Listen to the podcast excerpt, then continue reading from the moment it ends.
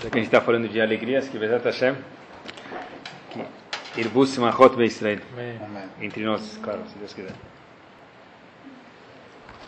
A gente está nos dias, a gente sabe que passou Pesach, e agora, agora não, quer dizer, dentro de algumas grandes semanas, vem a festa de Shavuot. O Sefer Achinuch, o Sefer Achinuch fala que esses dias entre Pesach e Shavuot são chamados como se fosse um Rola Moed, onde a festa começa em Pesach e termina em Shavuot. Não se preocupem, pode comer Hametz esse Rola Moed, né? Vamos a trabalhar. Mas, os dias entre Pesach e Shavuot são um tipo de Rola Moed, como se fosse, tá bom? A festa, na verdade, começa na saída do Egito e termina onde? Em Shavuot, porque todo objetivo de sair do Egito é não ser escravo, mas não, não ser escravo para quê? Para poder posteriormente receber a Torá. Eu vi uma Gemara interessantíssima. A Gemara fala para a gente em Sanedrin, da Tzadik Zaina Mudalef, o seguinte. Sabe que cada um, no trabalho dele, ou as mães também em casa, hoje em dia já está, até, até em casa tem isso, né? Porque tem um tem natação, um dia balé no outro, inglês no outro, chinês no outro, japonês no outro.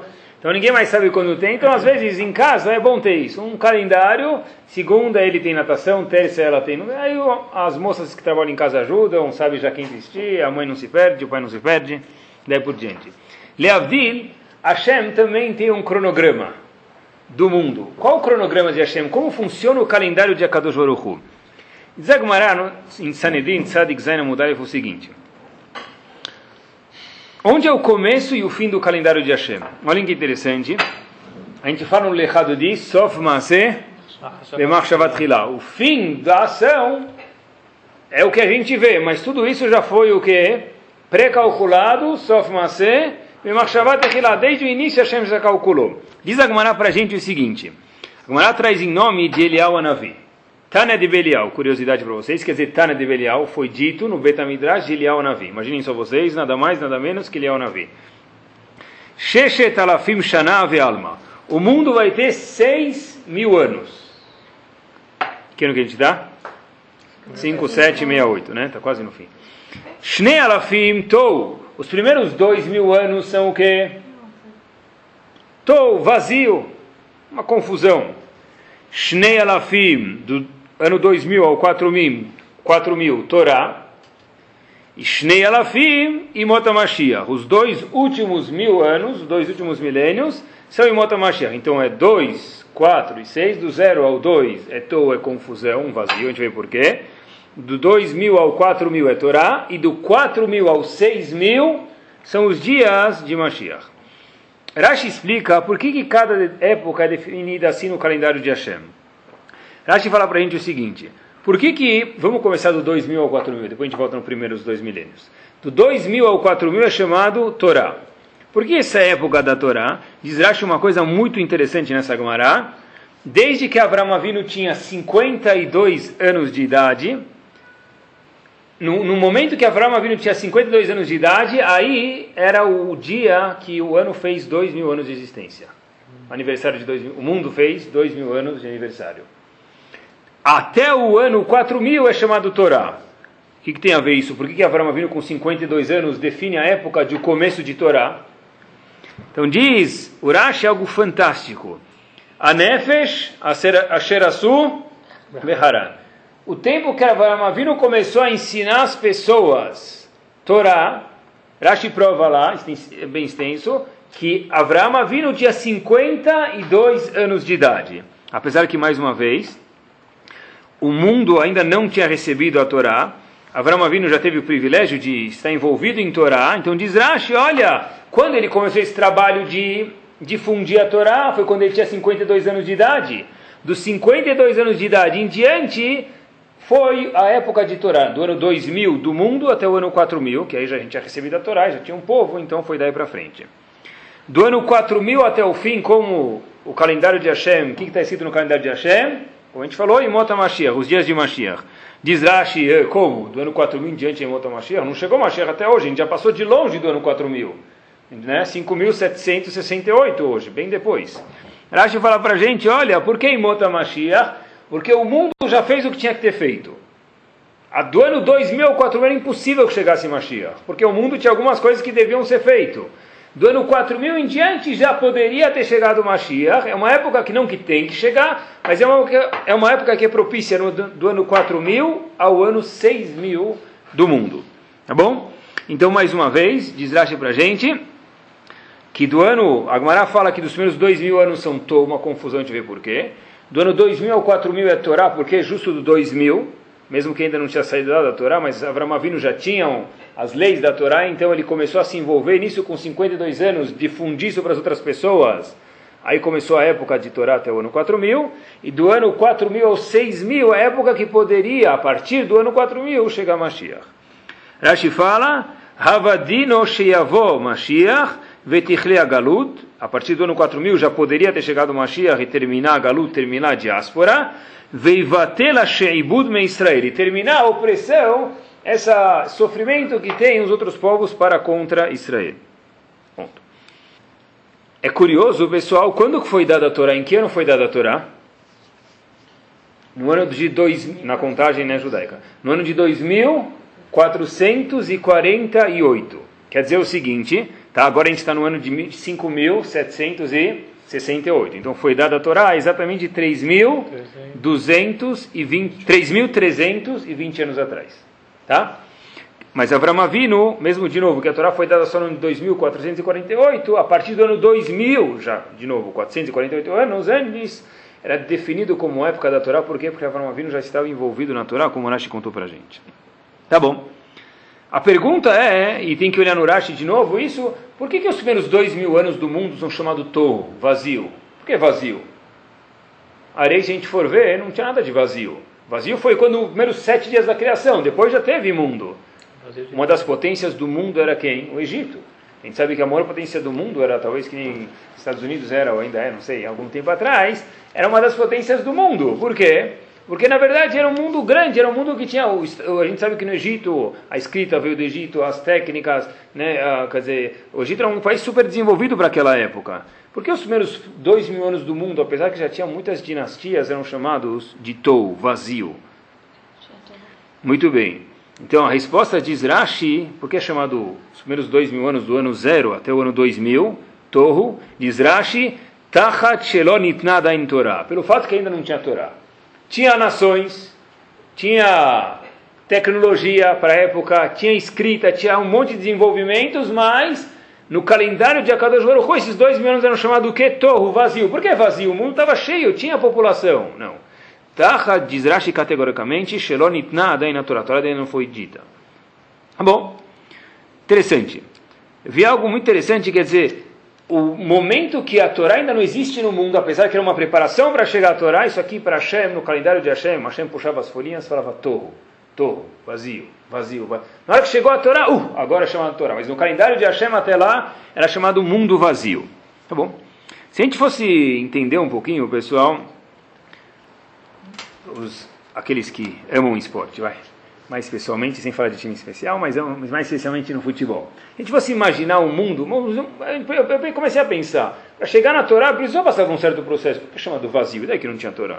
Então talvez o exemplo que a gente possa entender é o seguinte, se eu pega dois times, torcida, cambista na porta, né, franelinha guardando o carro, né, toda aquela estrutura legal de jogo, goleiro, propaganda, venda de camisetas, daí por diante, está todo mundo pronto, só que esqueceram de uma coisa lá, ninguém está achando ela. Quem? A bola. A bola.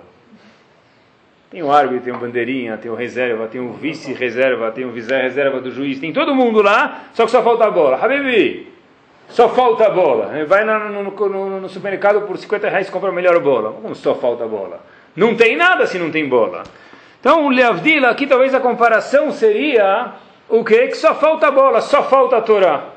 Então não tem nada, apesar que tem dinastias, tem governos, mas só falta a Torá, quer dizer, Hashem fala que não tem nada. E agora, pessoal, por que eu trouxe isso para vocês? Para mostrar que com o mundo sem Torá, na, na visão de Akadosh Baruch ele é inválido. Tá bom. Por outro lado, a gente está nesses dias que a gente chamou entre Pesach e Shavuot, dias interessantíssimos, que a gente sabe que não tem casamento, tem algumas leis de avelut, de luto nacional para o povo. A gente não vê em muitos lugares que é um luto nacional para todos os Yehudim, independente de onde eles moram. não pode escutar música, mas por que tudo isso? Porque morreram 24 mil alunos de Rabi Akiva. É bom. Qual é o luto, pessoal? Qual é a veluto? Um hidush que é curioso, a gente tem que saber. Por que a gente está de luto? Qual é o luto? Por que não faz casamento? Não faz... Por quê? Por quê? Qual é o luto? O... Mas qual o problema que eles morreram? O, o luto é porque faltou, imagina a sua repercussão que esses 24 mil alunos teriam aqui hoje. A gente não faz luto porque eles morreram, é claro que eles morreram, mas a gente está de luto porque imagina quantos seriam 24 mil alunos de Rabi Akiva naquela época, a repercussão, quanto isso ia se espelhar hoje na geração que a gente mora. Por exemplo, o que, que ia dar 24 mil alunos depois de 3.320 anos? Cada aluno ia ter outro. Imagina como o mundo ia ser diferente. A nossa veluta não é que eles faleceram. A nossa, porque Moshe Rabbeinu também faleceu, daí por diante a gente não faz uma veluta. A nossa veluta é a repercussão que isso ia ter se eles não tivessem falecido. Né? Imagina, ou, talvez a gente já está em Israel, eu não sei, mas se a gente não tivesse aqui no nosso bairro em São Paulo, seria que nem Cotela Maravilha, talvez. Imagina, quanto ia ser 24 mil alunos depois de 3.320 anos? Quantas estivot, quantas escolas, quantas. A gente não ia ter nem ideia de quanta Torá iam. Não é? Os alunos da época. Ah, tá bom, mas, sei lá, dois, sem razão, dois mil anos atrás. Quanto ia dar 24 mil alunos depois de 2 mil anos? É uma repercussão tremenda. É por isso que a gente tem essas leis de aveluto, leis de, de, eh, de luto. Pessoal. As pessoas do holocausto. E, e muito bem, pessoas do holocausto, a gente está falando de uma geração atrás. 6 milhões hoje seriam. Imagina, e 24 mil, nessa proporção, daria muito mais que 6 milhões. Então, não tem uma ideia do que é isso, pessoal. Tá? É que o holocausto talvez é uma coisa mais que a gente consegue entender um pouco melhor, né? Então, na verdade, pessoal, é o seguinte: a gente, imagina o que a gente teria, mas de fato a gente não tem. E a pergunta é por que a gente não tem? Por essa diferença que a gente não tem, a gente faz a veluto. Tudo que a gente poderia ter, toda a Torá que a gente poderia ter, mas a gente não tem. Pessoal, tem uma coisa que só Rahamim falou para a gente, isso aqui tem que ser não menos marcante do que uma profecia. Eu vejo assim mesmo. Por que, que de verdade a gente não tem os alunos de Rabi Akiva? Todo mundo conhece a Gemara. A Gemara em Ivamot fala para a gente. Shelon Hagu Kavod Zebazé. Os 24 mil, mil alunos de Rabi Akiva faleceram porque faltou Kavod, respeito, vamos dizer, quer dizer isso hoje, Bezat Hashem, entre um e outro. O que é 24 mil, pessoal? Imagina uma sinagoga grande, 500, 800 pessoas. 30 sinagogas dessa lotada de alunos de Rabi Akiva, isso é 24 mil alunos uma sinagoga que entrou 800 pessoas, vezes 30, Hashem falou, olha, manda explodir as... Mas como? É uma profecia, é algo que, que para mim é, é... Tá bom, tá, é, tudo bem, é grave, mas não para matar 24 mil pessoas. Alunos de Rabi Akiva ainda não é qualquer um. Olha quanto que é importante isso, pessoal. Esses dias todo ano volta para que a gente possa reforçar e lembrar quanto isso é importante. Falta de respeito uma pessoa para com a outra. Hashem e o mundo sem Torá ele é chamado o quê? Torro, vazio. Hashem fala, eu prefiro que o mundo, meu mundo fique vazio do que tenha Talmidei Chachamim sem respeito.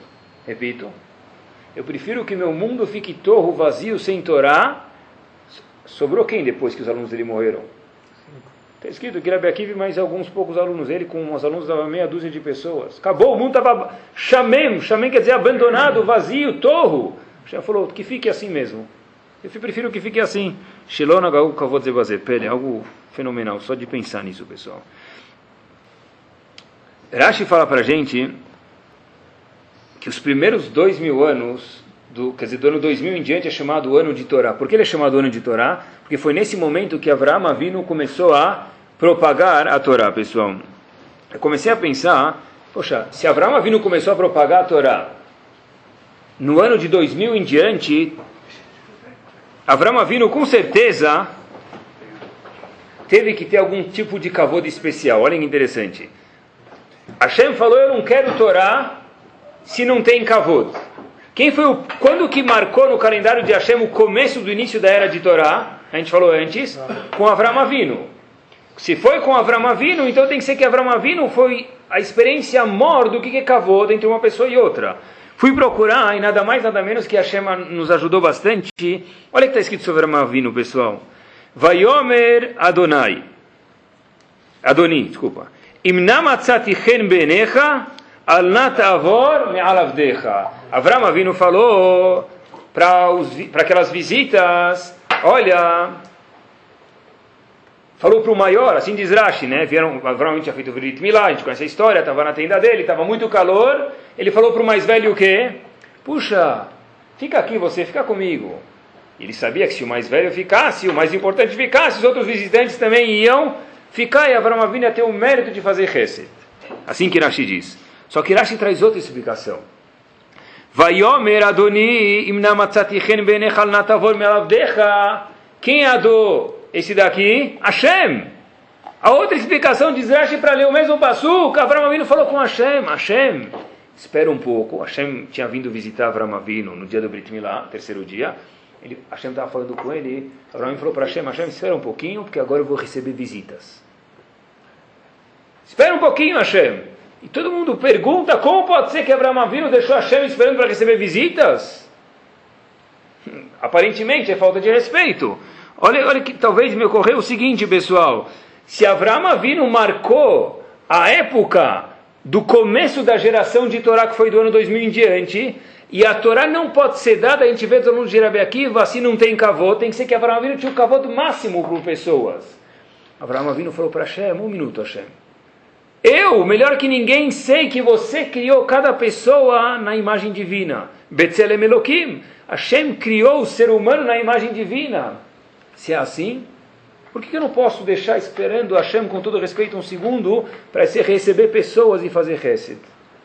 Quer dizer, o fato de Abraão Avinu ter recebido pessoas e ter deixado Hashem esperando foi nada mais, nada menos que o quê? O maior ato de cavô do mundo, porque ele viu dentro das pessoas o Tselem Elohim, o Deus que existe dentro deles. Falou, opa, se tem a Kadosh Baruch Hu dentro deles, Hashem espera um pouco que eu, eu indo receber três pessoas, três pessoas no deserto que não têm o que comer, eu estou fazendo para você a Kadosh Baruch o maior cavoto possível. Quer dizer, Avraham Avinu foi a primeira pessoa, talvez, que tenha visto de uma forma bem grande, por isso que ele marcou a geração da Torá, que a pessoa tem um Tselem que a pessoa é nada mais, nada menos que uma fatia de Akadosh Baruch. Tem um livro chamado Shem Mishmoel, ele traz um Midrash muito curioso. Ele fala o seguinte, o Midrash fala, conta pra gente que os 24 mil alunos de Rabi Akiva, eles eram um Gilgur, uma reencarnação, daqueles 24 mil pessoas que faleceram, faleceram no Baal Peor. que é Baal Peor? A Torá conta pra gente que havia uma vodaz, fizeram uma vodazara, os Yehudim, Sefer Bamidbar. Então, já que eles fizeram essa vodazara, 24 mil pessoas matar, foram mortas porque fizeram idolatria. Depois que eles morreram, vieram outras 24 mil pessoas, nasceram de novo. Quem era? Os alunos de Rabi Akiva. Esse Shem Shmuel pergunta qual a relação entre os 24 mil alunos de Rabi Akiva e aquelas 24 mil pessoas que anteriormente faleceram quando fizeram idolatria, essa idolatria chamada Baal Peor. Diz ele algo interessantíssimo, pessoal. O que é Baal Peor? É uma idolatria que se fazia, me permitam, necessidades físicas na frente da idolatria. Eles iam na frente da idolatria e urinavam. Faziam o número um, o número dois, como se fala em português, na frente da idolatria. Então, qual a lógica dessa idolatria? Não está falando de uma pessoa bêbada que ia fazer idolatria. Pessoas cultas, sábias, nobres.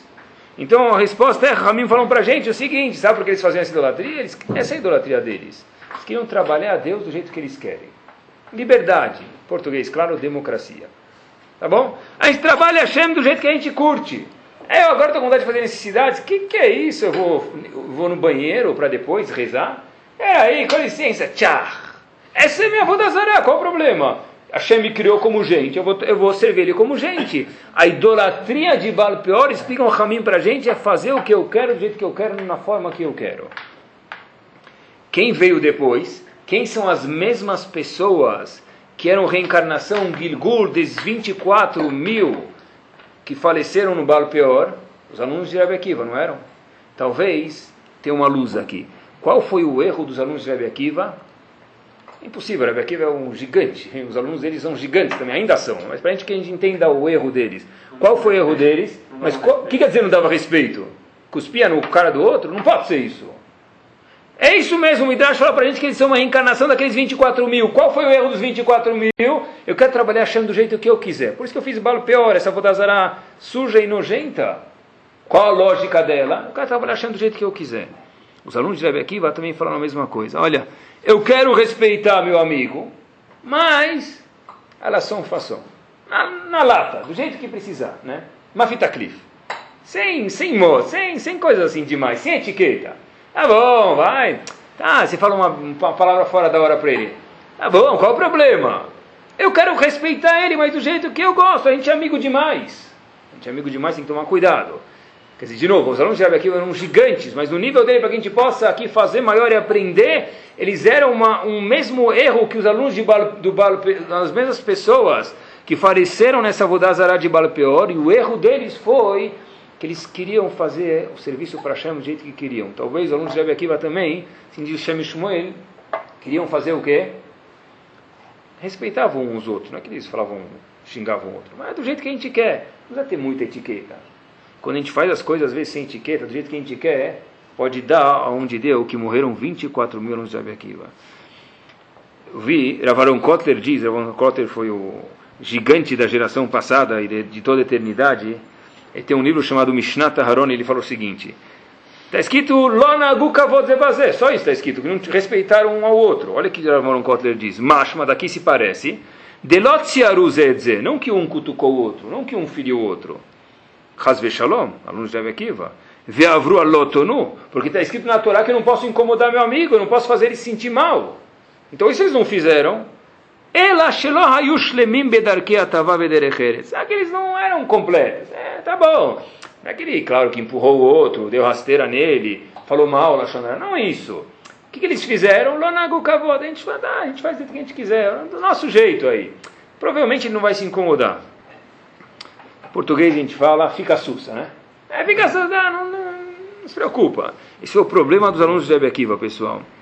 Daqui a pouco a gente vai ver, Bezat Hashem, alguns exemplos, mas só para que a gente possa entender o que quer dizer esse kavod, isso aqui é uma coisa grave, que é um luto nacional, Hashem fez para todas as gerações de lá até agora, alguns dias, 34, 40 dias de luto, pessoal. Que tipo de kavod uma pessoa dá para alguém estranho?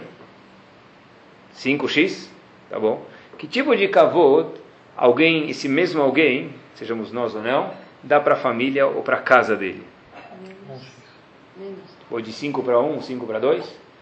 Quanto mais chegado meu ele é, mais relação fação, mais mafitacliv, mais fica sussa, mais eu abro mão do kavod, não do meu, do que eu preciso dar para ele. Shilonagu kavod zebazé. É, tá bom, eles eram igual Balo Peor, a gente faz do jeito que a gente quer. Isso é grave, pessoal. Eu li uma história duas semanas atrás, interessante.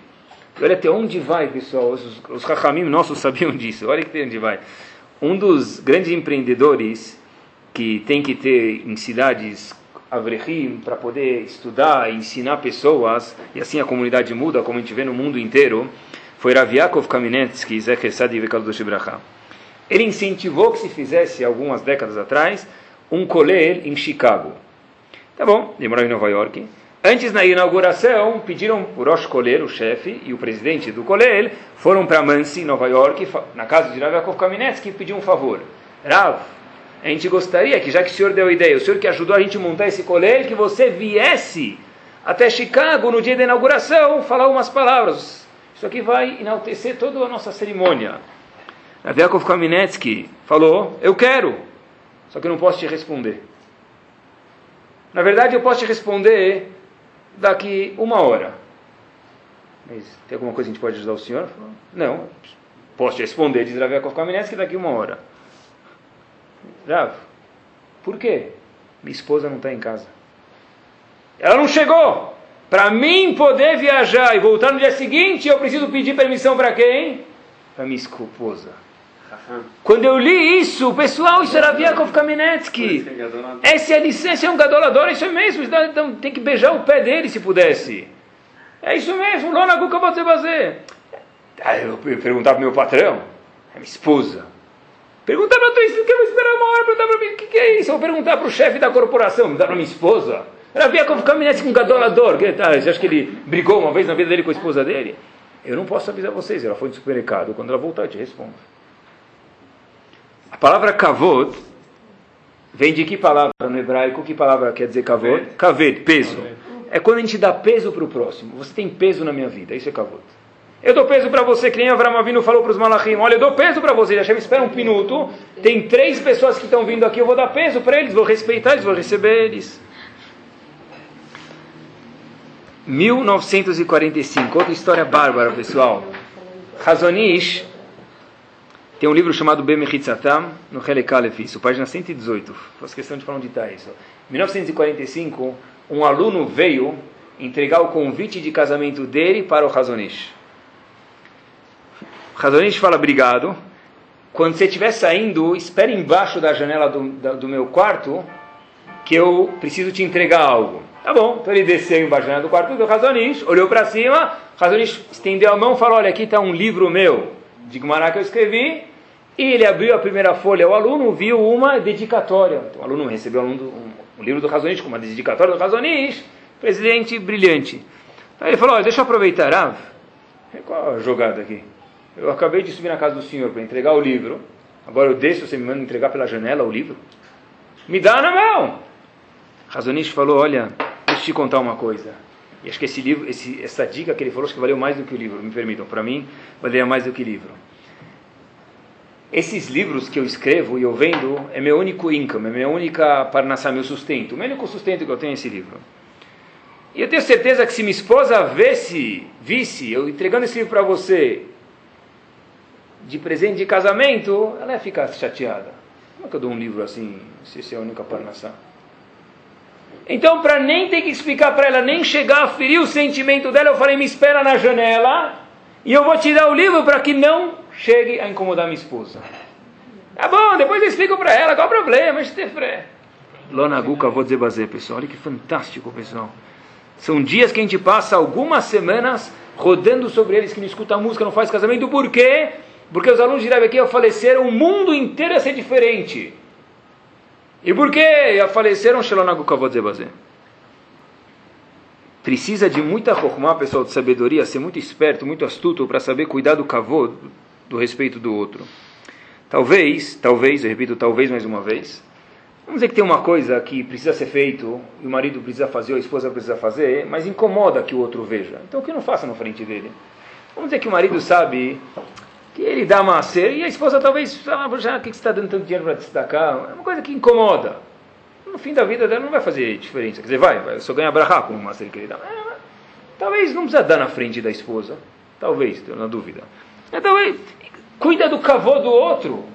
Ninguém está falando isso fazer coisas escondidas, Deus me livre, né? Coisas ruins. Mas aqui tem coisas, se, se tem coisas que o marido não gosta também e são necessárias ser feitas, então talvez que a mulher faça de um jeito assim, atrás, para que evite desentendimentos. Razonish, né? entregou o livro e falou: Olha, para que talvez tem que explicar para mim? Eu vou te entregar pela janela o livro. Pessoal, eu vi uma observação muito curiosa, e é incrível como a gente lê a Torá mil vezes, e a gente cada vez vê a mesma coisa, a gente lê um, vê uma, algo diferente, novo lá dentro. O Raverucha Mimir fala uma coisa muito, muito curiosa, pessoal. Muitas das mitzvot da Torá são baseadas em kavod. Quer ver? Olha que interessante, nunca tinha pensado isso. Kavod Horim. que é Horim? Um dos dez mandamentos, quinto mandamento. Respeita o pai e a mãe. Kavod Morim. Respeitar os professores, é um dos mandamentos da Torá. Kavod da Torá, respeitar a Torá. Kavod Shabbat, respeitar o Shabbat. Kavod Beit Knesset, Kavod Beit HaMikdash, Kavod Beit HaMidrash. Respeitar a sinagoga, o Beit HaMikdash, ou a casa de estudo. Isso tudo depende de uma palavra só. Qual palavra? Kavod. Quer dizer, Shelonagu Kavod Zebazé é importante. Eu nunca pensei assim, também não, por isso que a gente está tendo shur hoje. Por que de verdade, pessoal, é assim? Por que é tão importante que te dê kavod, e muitas das mitzvot são kavod, e o quinto mandamento é kavod, e kavod da Shabbat, por quê? Porque talvez, pessoal, na vida, tudo é um reflexo do kavod que a gente dá para aquilo. Repito, na vida, tudo é um reflexo do kavod que a gente dá para aquilo. Por exemplo, como eu sei se meu carro é minha vida? Depende do kavod que eu dou para ele. Como eu sei se meu marido, minha esposa é minha vida? Depende do kavod que eu dou para ela, eu dou para ele. Como eu sei se a Torá é minha vida? Depende do respeito que eu abro mão de mim para a Torá. Por que tão kavod é tão importante? Porque kavod define como você vê as coisas. Bárbaro, não consegui me segurar. Por que, que o Betamigdash foi destruído? Qual a famosa história que toda criança de um ano de idade sabe? Kamtza bar Kamtza. Kamsa não foi convidado na festa, ficou bravo, começou a falar mal dos Yehudim e o Betamigdash foi destruído. Por que Kamsa começou com tudo? Olha que bárbaro. Falta de cavalo. Falta de kavod. Ele falou, não me deram o meu kavod. Tá certo que eu não fui convidado na festa. Eu pensei que fui, não fui. Deixa me dar respeito, deixa eu ficar aqui. Quer dizer, a falta de kavod chegou até a destruir o Betamigdash. Pele. Algo bárbaro. É incrível, pessoal. Fisicamente, toda, toda ação tem uma reação, né? Toda ação espiritualmente também tem uma reação. Para essa reação, a ação vem através do kavod. O kavod que eu dou para a coisa dá reação de quanto isso aqui é importante para mim. Sempre que eu falo para alguma coisa espiritual, não tem problema, quer dizer que eu estou renegando o kavod daquilo. Sempre que eu dou kavod para alguma coisa, eu falo, puxa, olha, mesmo que eu estou cansado, mesmo que eu estou, eu, ainda fa fazer um esforço mostrando para mim mesmo, para minha família, para mim mesmo, olha, eu dou respeito para a coisa. Por isso, talvez, kavod seja tão importante, pessoal. Tem uma Gemara, em Baba Metzia, da Fnun Reta Mudbet, coloca três tipos de pessoas no mesmo status. Nem vou falar sobre o que, porque é uma coisa muito pesada, mas eu, mas é, eu falo que três tipos de pessoas são no mesmo status. Uma pessoa que teve relações com uma mulher casada, um dos três capita, pro, eh, pecados capitais. E tem mais outras duas averot que estão no, no, mesmo degrau, pessoal. Dá medo de ler, mas é que a Gemara fala. Malbin pnei havero berabim. Uma pessoa que envergonha o outro em público. O que quer dizer em público? Tem um primegadim que fala, um dos comentaristas, que três pessoas é chamado público. Se eu vou numa festa, eu falo para dois, três amigos, o vestido dela, ou ela fala do outro, ou no, sei lá, do terno do outro, é malbim, nem havero barabim, ele ficou envergonhado agora. E o terceiro é mekane shem lechavero, aquele que eu dou um apelido para ele. Não se a pessoa chamar Euvênio, eu chamo ele de Rubi, isso não é apelido. Mas chamo ele de, de trompeta, de, de, de, cogumelo, de chocolate, sei lá, de qualquer coisa assim, de, né, de quisque, sei lá, tchum, qualquer, qualquer apelido pejorativo, isso é chamado Mekaneshem Bechavero. Se ele não se, uma vez meus alunos perguntaram, não se importa. Eu falei, ou porque ele é um grande mentiroso, ou que já encheram tanto ele, já machucaram ele tanto que nem tem mais sentimento, as células dele já morreram. Por que ele não se importa? Quais são as três pessoas que a Gemara fala uma coisa muito grave, nem vou falar sobre o que a Gemara fala, mas uma pessoa que tem relações com uma mulher casada, um, roubou a mulher do outro, assassinou o outro, roubou a mulher dele. Uma pessoa que dá um apelido para um amigo e uma pessoa que envergonha ele em público, três pessoas, essa pessoa tá, tá, tá, tá, acontece com ele. Olha onde a colocou as averot. A gente nunca ia imaginar isso. Por isso que tem essa época do ano, pessoal. Uma pergunta que eu sempre tive, Rabben Yonah, como estava estudando Sharet Shuvah, ele responde, pessoal. Tá bom, está escrito que a Malbim Pnei Haveró Barabim, famoso. Pessoa que envergonha amigo dele em público. Essa pessoa não vai ter o visa para o Lamabá.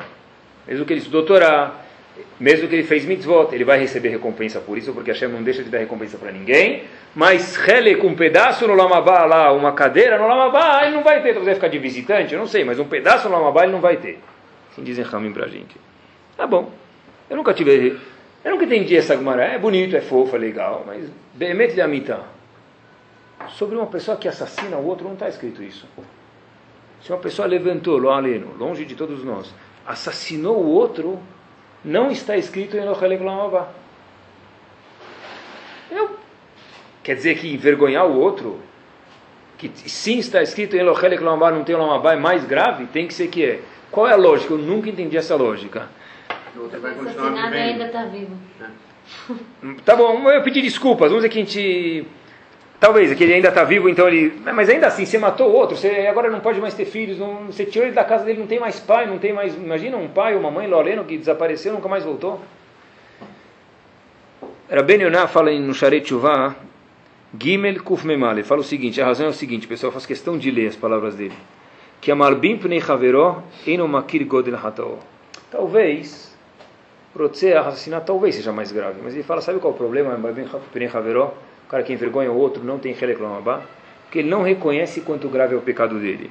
Vem Nafshomara Lo alavono, ele não fica tão assim amargurado aqui por dentro. Como arotzeach, alkenu rachok minat Ele nunca, quando ele fazer chuva? Se uma pessoa foi lá, machucou o dedo do amigo dele fazer dois pontos, dois pontos. Ai, vai levar ele, vai dar beijo. Depois que ficou bom, vai mandar, vai mandar presente, vai mandar boneca para o filho, vai levar o filho passear no fim de semana, vai levar jantar fora. Porque ele fez dois pontos. Alguém que envergonhou outro na festa. Quando que ele vai fazer, vai mandar para ele um bizer, vai dar para ele? Não vai dar nada. Por isso diz Rabbeinu Yonah, ele nunca vai chegar a fazer chuva, porque acha que é brincadeira. Não é uma coisa nossa, isso é coisa do, Rabbeinu Yonah, um dos Rishonim, estou falando de muito tempo atrás. É, por causa disso, Malbim Pnei Haveró fica sendo mais grave do que alguém que assassina o outro. Algo não dá para acreditar. Ah, o que ele está falando é o seguinte, pessoal. Alguém aqui vai comer pão em Pesach? Alguém aqui vai pegar um pedaço de sadia e vai comer? Nunca chegarei na. Se alguém falar para ele, ou você se mata ou você cobre um sadia. Vocês iam se matar, apesar que não precisa, de acordo com a Eu nunca na minha vida comi tarefa, vou agora comer presunto? Não vou comer. E alguém fala para ele, você envergonhar o outro, ou te mato, o que ele faria? Ah, tá bom, envergonhar, depois sussa, depois a gente dá um jeito. Quer dizer, Caminho estão falando para a gente que o negócio aqui não é brincadeira. Se nós enxergássemos Shabbat, Nidá, Kashrut, igual envergonhar um amigo, a gente estaria feito. Por quê? Porque a gente, olha, eu sei que é uma coisa grave, vou me cuidar. O problema é, Rabenioná, e é uma coisa de milênios atrás, já diz, olha, por isso que é mais grave e pede, infelizmente, o ticket para o Lamavá, porque ele envergonhou o outro. Um apelido, mais uma vez, né, não é para quem é rabino, só que não pode dar apelido. Ah, o rabino pode dar apelido porque ele estudou todo dia, tá? mas os outros, não, qualquer pessoa. Né, de novo, diminutivo do nome pode, tá bom? Mas aí tem outros apelidos que, né, que a pessoa fala, o, o seu, beleza, batata? Ninguém gosta de ser chamado batata. Que batata? Tá bom, sei lá, milho, não sei, tá. Ah, e daí por diante, né, pessoal? No, no, mundo de hoje em dia, pessoal, é muito interessante, isso é muito legal. E as, as, notícias sempre chegam na minha mão, graças a Deus. Uma pessoa me mostrou uma notícia fenomenal, pessoal, até trouxe para vocês, depois podem confirmar, tá? Não sei se é no jornal, mas essa notícia aqui está impressa aqui, tá? dia 15 de abril de 2008, quer dizer, pouco tempo atrás, talvez, algumas semanas. Um homem passeava, resumindo, tá? no sudeste da Espanha com alguma coisa estranha envolto num lençol. Tá bom, então eles foram ver lá. É, guardas lá são sérios. Pararam um cara, viram lá, me permitam, a cabeça de uma pessoa. Que falou: O que, que é isso? Aí o cara falou: É cabeça da minha mãe. Quer dizer, ex-mãe, né? Está aqui o jornal, aqui, tá aqui a notícia impressa para vocês, pessoal. Tá bom. Até aí, o rabino, aí um aluno fala assim: Rabino, você vai adorar essa notícia. Olha o que o cara falou. Falei, o quê? Não dá para ele, prenderam a pessoa, né? Acabou, prenderam ele e falaram, por que, que o senhor fez isso? Ele falou, eu gosto muito mais de passear com minha mãe calada do que com ela falando. Acabou, deu acabou. Não, agora não deixa de passear com minha mãe. É. Pessoal, 15 de abril de 2008, a notícia está aqui comigo. Não, esse acabou, acabou. Eu vou dar. A mãe que fez uma mulher. Eu vou dar cavô.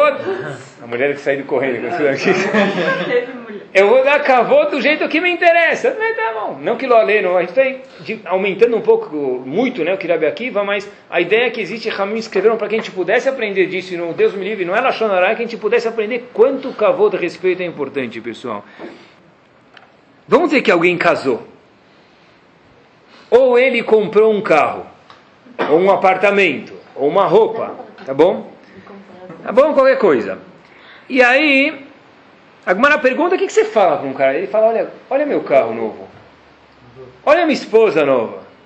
Olha meu apartamento novo. Olha meu charrata novo. Olha meu, meu lustre novo. Qualquer coisa. Zagmará em Ktuvot, da Fiut Zaina Mudalev. É uma discussão, Betilele, assim, ela diz, fala kalana a vahasudah né? Tem, tem música, essa mulher, essa noiva, tua esposa agora, na Helue, bonita, vá Hassudá. Que Hassudá? Que ela é Hassid, que ela tem pior? Não. Rashi fala o seguinte, né? Hassudá quer dizer ela é simpática, assim Rashi traduz. Puxa, olha como tua esposa é simpática. Você gostou da minha noiva? Olha como ela é simpática. Essa é a Lachá. Está escrito, o que, que a gente fala? Kalá na Ava Hassudá. Ela é bonita e simpática. Tá bom. Beleza. Assim, alahá. Vamos ver. Essa é da Gemara. Vamos ver a alahá dos nossos dias, como é que funciona, né? E aí, você gostou da minha camisa nova? O que, que ele fala para ele? Tinha para homem na loja? né? Tá bom. Aí, o melhor, o melhor é essa, o melhor é essa. Sempre a gente vê às vezes, pode ser em casamento, ou pode ser às vezes no festival, os alunos dormem junto, tipo no mesmo quarto, né? Aí fala, um acorda o outro fala, puxa, estava dormindo? Eu não sabia que você estava dormindo. Já viram isso? Eu, Ai, desculpa, eu não vi que você estava dormindo. Eu agora estava roncando, liga a luz, eu não vi que você estava. Claro que vi que estava né? Então, Kalana Ava Hasudá, olha, puxa, olha, já casou agora. Se ele vem perguntar antes e você tem alguma coisa, então fala. Já comprou o carro. Quanto você pagou? 23 mil. Sim, Puxa vida, justo ontem eu vi por 22,800. Não, eu não devia te falar, mas já que está perguntando, ninguém está perguntando nada. Kalana Ava Hasudá, isso é falta de kavod, é mesmo, é kavod isso. Né? Tipo, Ou a esposa compra, essa é a Lemase, pessoal. A esposa compra o vestido. Ouviu? Gostou? É. Já que você está perguntando para falar a verdade, eu, né? aí vai. Muito para falar a verdade. Kalana já comprou. Amigo, o cheque já foi, o cartão já foi. Quanto você pagou? Kalana Hasudá. Tá bom. Fala que é o quê? Tá bonito. Tá bonito, já foi. Eu gostaria que não comprasse. Tá bom, amarra ela na cama, não algema. Agora já foi, já gastou. Não tem o que fazer. Kalá, essa é lahá, pessoal. Tá bom? É. Ou o cara casou, vai ficar noivo, ou ficou noiva. Você gostou da minha noiva? Puxa, boa sorte, hein? Você vai precisar. Não quero verdade Já foi! Já foi! Kalana avachasudelaha. Que nem a que tem que fazer, sabe, Maraná, fazer kiddush, sexta-feira à noite, não pode comer antes do kiddush? Kalana avachasudá. Quando antes de acontecer, antes de comprar mercadoria, se adverte. Depois que foi, já foi, tchau. Kalana avachasudá. Essa é a lahá, pessoal. Ou o cara comprou, a mulher chega, comprou o vestido, fala, gostou, paguei 500 reais. Puxa, viu o mesmo, estava escrito 25 do 3, 25 de março, viu o mesmo vestido. Ah, já, já foi agora, já foi. Trouxa é o, o cara, né? Porque ele está pagando, já pagou. Então, na verdade, isso que Ramin falou para isso aqui é kavod. Então, mais ainda, pessoal. E é claro que não adianta chegar para a pessoa e falar, eu gostei, eu gostei. Falar no shiur ontem que tem que falar gostou, então eu falei gostei. Não adianta. É de verdade, tem que falar, assim você tem que sentir. Qual a lógica disso? Eu procurei. O Maharsha, que é um dos comentaristas, fala, como você pode mentir? Muito bem, diz o Marshall algo fenomenal, isso mesmo que a Orly falou. Se o cara casou com ela, se ela casou com ele, se ele comprou essa garrafa de água, comprou o carro, é porque ele gostou. Nos olhos dele isso aqui é bom, dela isso aqui é bom, você é obrigado categoricamente a falar Kala Nava Hasudá. Ótimo, lindo, fofo. Tá? Uma- Eu vi uma história, pessoal, talvez uma das melhores que eu já li, ou vou falar melhor porque talvez eu acabo repetindo uma outra que eu também acho que é melhor, mas essa é muito, muito boa, uma assim das top 10 que eu já vi com certeza. Rav Shach, Zecher Tzadik Kadosh Ibrahá também, uma vez foi, ele viu uma coisa que não agradou ele de nada numa das yeshivot em Israel, já que ele era gadolador, ele falou, olha, pediu para um ajudante dele acompanhar um aluno que ele acompanha, acompanhava ele, olha, vamos viajar de um lugar para outro em Israel, viajar, para aquele yeshiva eu quero falar com o diretor da yeshiva dessa yeshiva X, para advertir ele que o que ele fez não está correto. Isso aqui deturpa o nosso método de Torá aqui em Israel, vamos explicar para ele, para que a gente possa arrumar as coisas. Tá bom? Chegou lá, Rav chegou, o, sabiam que é o Gadolador, então o Rosh Yeshiva levantou, recebeu ele, e o aluno estava junto com o Rav Shach, sentaram, conversaram 15, 20 minutos, saíram, o aluno falou para o Rav Shach, Rav, o senhor viajou de, de Bnei Brak, onde o senhor mora, até aqui, para explicar para ele, o senhor falou, não falou nenhuma crítica, não falou nada. Ficou 20 minutos falando como que é a Yeshiva dele, como estuda, como está o processo de Torá em Israel, no Chutz Laaretz, fora de Israel. Veio aqui, o que aconteceu? Esqueceu o propósito da nossa visita? Rav Shach falou o seguinte, pessoal. Faço questão de ler as palavras que Rav Shach falou. A pessoa escreveu no livro dele, esse mesmo livro, o Mechitzatam. Harabanit yashva leyad shulchan ve'asur li lifgoa berav bifnei ishto.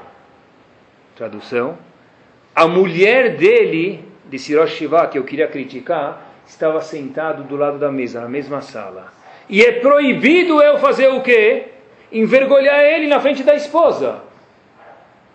Voltamos para Bnei Brak. Numa outra oportunidade, que ele estiver sozinho, a gente vai lá de novo, tenta falar com ele. Isso aqui é história de, da vontade de, de, começar a bater asas e voar. Olha, olha quem são os nossos drabanim, isso que é kavod. Imaginem Rav viajar de uma cidade para outra para falar com uma pessoa. Tá, falar para falar a mulher dele, não escuta, não escuta que eu vou falar uma. Asur li livgoa bichavodara bifneisto. Proibido eu falar na frente mal dele na frente dela, pessoal. Quantas vezes a gente escuta que às vezes as pessoas saem, talvez é claro que é sem querer, mas ele vai e faz um comentário furado na frente da esposa do vizinho. Ah, tá lá, fala, olha, vem dois casais jantar, por exemplo, está numa festa, fala, um, um, amigo fala para o outro, na frente da esposa do outro. Claro que o teu investimento não deu certo. Olha quanto você arriscou. O que, que vai acontecer quando esse casal voltar para casa hoje à noite?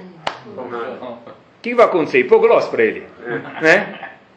Quem foi, quem foi o idiota aqui da história? Tá certo que devia ter se preocupado antes de investir, mas quem foi o bobo que colocou a lenha no fogueira? Já foi agora. Quem foi? Ah, eu não falei para incomodar, eu só falei para advertir. Isso, o Rav Shach também, Leavdir queria advertir, mas ele falou, não na frente da esposa. Isso é falta de cavoto, pessoal. Tá? Um dos uh, grandes rabanim que, que a gente teve, teve um, o nome dele é Mabit, ele faz uma observação, talvez um pouco famosa, mas se não vale a pena repetir aqui. Ele fala que as luchot, os dez mandamentos, tinham cinco de um lado e cinco de outro. Curiosidade, a Gemara fala para a gente que era tudo, os dois exatamente eram simétricos. As duas luchot eram exatamente iguais. Só que ele faz uma conta. O primeiro lado das luchot tinham 532 letras. Que são as mitzvot que nós temos que fazer para com a Kadosh Baruch Hu, com Hashem. O segundo lado das Luchot são mandamentos, o sexto, sétimo, oitavo, nono, décimo mandamento, entre eu e o próximo, eles são mandamentos curtos, não mate, não roube, né? daí por diante. Mandamentos curtos, que tem somente 85 letras. Os dois lados da Luchot tinham que preencher o mesmo tamanho. De longe, olha a observação bárbara, qual mandamento era maior, mais visível?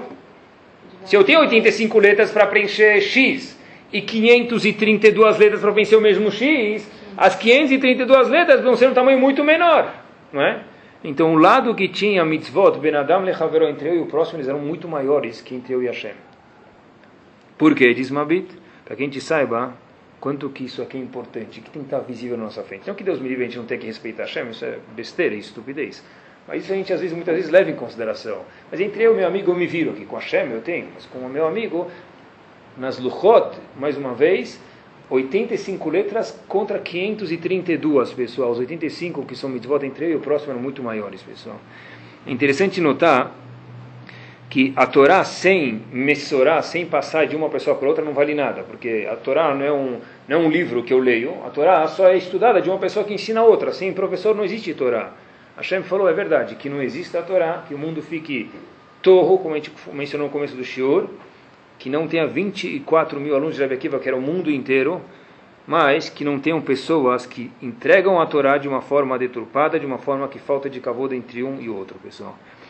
E o último ponto que eu queria falar para vocês, ainda dentro de kavod, a Gemara fala para a gente, pessoal, que se a gente fosse comparar a nossa geração com a geração anterior, quer dizer, a comparando a geração da Gemara com a anterior, se eles são, se nós somos, se eles eram homens uma geração atrás, nós somos chamados como se fossem macacos, animais.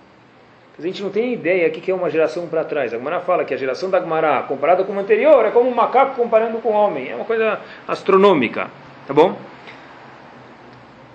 Um grande Talmud Raham hoje, Rahamim falam para a gente isso, talvez um simples sapateiro de alguns centenas de anos atrás, talvez seja igual, claro que Deus me vive sem desmerecer nada, mas Ramim falou isso para a gente, como não está no Raham de hoje, não era? E daí? Qual o problema? O problema, na verdade, pessoal, Ramim falou para a gente o seguinte, eu fiquei pensando um, um detalhe aqui.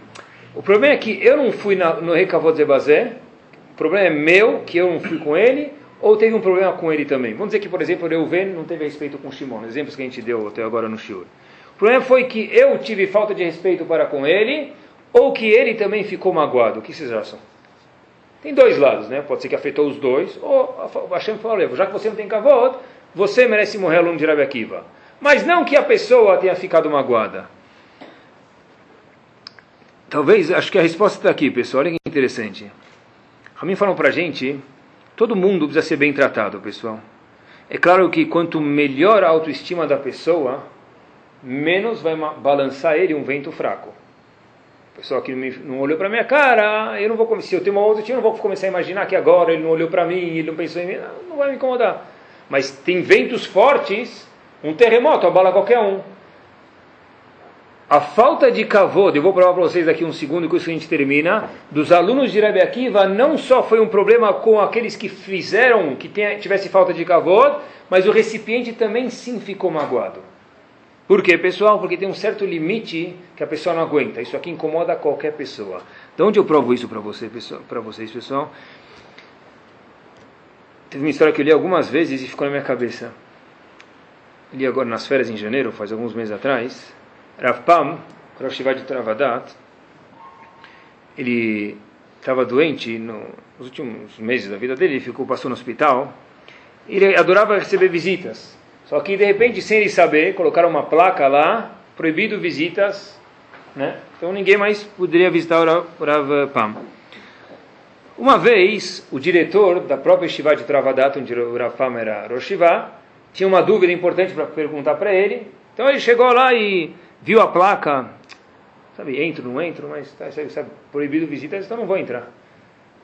Esse Rav foi para trás, a esposa do Rav falou, olha, sabe o que, pode entrar. Ele entrou, fez uma pergunta, começou a conversar com a Rafam meia hora. Quando ele começou a conversar com a Rafam, a esposa do Rafam, posso de meia hora, falou, puxa, você não sabe, a coloração na cara do meu marido voltou porque você começou a conversar com ele. Faz dias que ele não sorri, estava apático, por causa que você começou a conversar com ele, ele começou a sorrir. Rav Pam virou e disse, pessoal, isso aqui é algo de levantar o cabelo, com isso eu termino, a gente vê que quando a gente não tem cavalo, não é só o problema, não é só quem faz, mas quem recebe também sim é afetado. Rav Pam, imagine só, pessoal, um Rosh um dos grandes gigantes, especial nos Estados Unidos, com certeza da geração passada. Diz Rav Pam o seguinte, Toda pessoa no mundo tem que sentir que ele tem um propósito no Olamazé nesse mundo. Que ele precisa produzir algo. Desde que colocaram essa placa na porta do meu quarto no hospital, ninguém vem me visitar, não pode vir. Ninguém me pedir brachá para mim, nenhuma bênção. Ninguém me pedir etzot, conselhos para mim. Eu me senti completamente inútil. O que, que estou fazendo nesse mundo? No momento que você, Rav, Secula, o nome do diretor de Travadat, veio me fazer uma pergunta, me questionar algo, eu me senti necessário, e uma vez que eu me senti necessário, voltou o meu sorriso e minha coloração na cara voltou. Pessoal, e com isso a gente termina. Rafam sentiu necessário? Quantas instituições tem no mundo por causa dele? Quantos alunos ele tem? Uma estivá que existe até hoje, a estivá onde ele foi a estivá. No momento que ninguém veio mais, eu não senti nenhum propósito. No momento que ninguém dava bola para mim, eu, Rafam, senti, estou fazendo o que nesse mundo? A gente vê que tem até um certo nível onde todo mundo é abalado, pessoal. E uma frase, a própria Gemara em Ketuvot, que a gente mencionou há um tempo atrás, diz o seguinte: Leolam te datoshel adam imabriot. A pessoa tem que sempre estar misturado com as pessoas. O que quer dizer isso? Diz Rashi, quando a gente termina. Lasot leish vaish kirtzono fazer para a pessoa o que ele gosta. Claro que Deus me livre, não quando se trata não haverá, mas a pessoa tem que tentar alegrar o outro na medida do possível quando ele tem essa possibilidade. Alguém me te contar uma notícia, sabe quem teve nenê? Já sei, acabaram de me contar. Da'ato meurevet imabriot. Leish vaish. Fazer, deixa a pessoa contente aí que você já sabe. Quem foi? Sério? Uau, que alegria que eu estou, obrigado. Daí, qual o problema?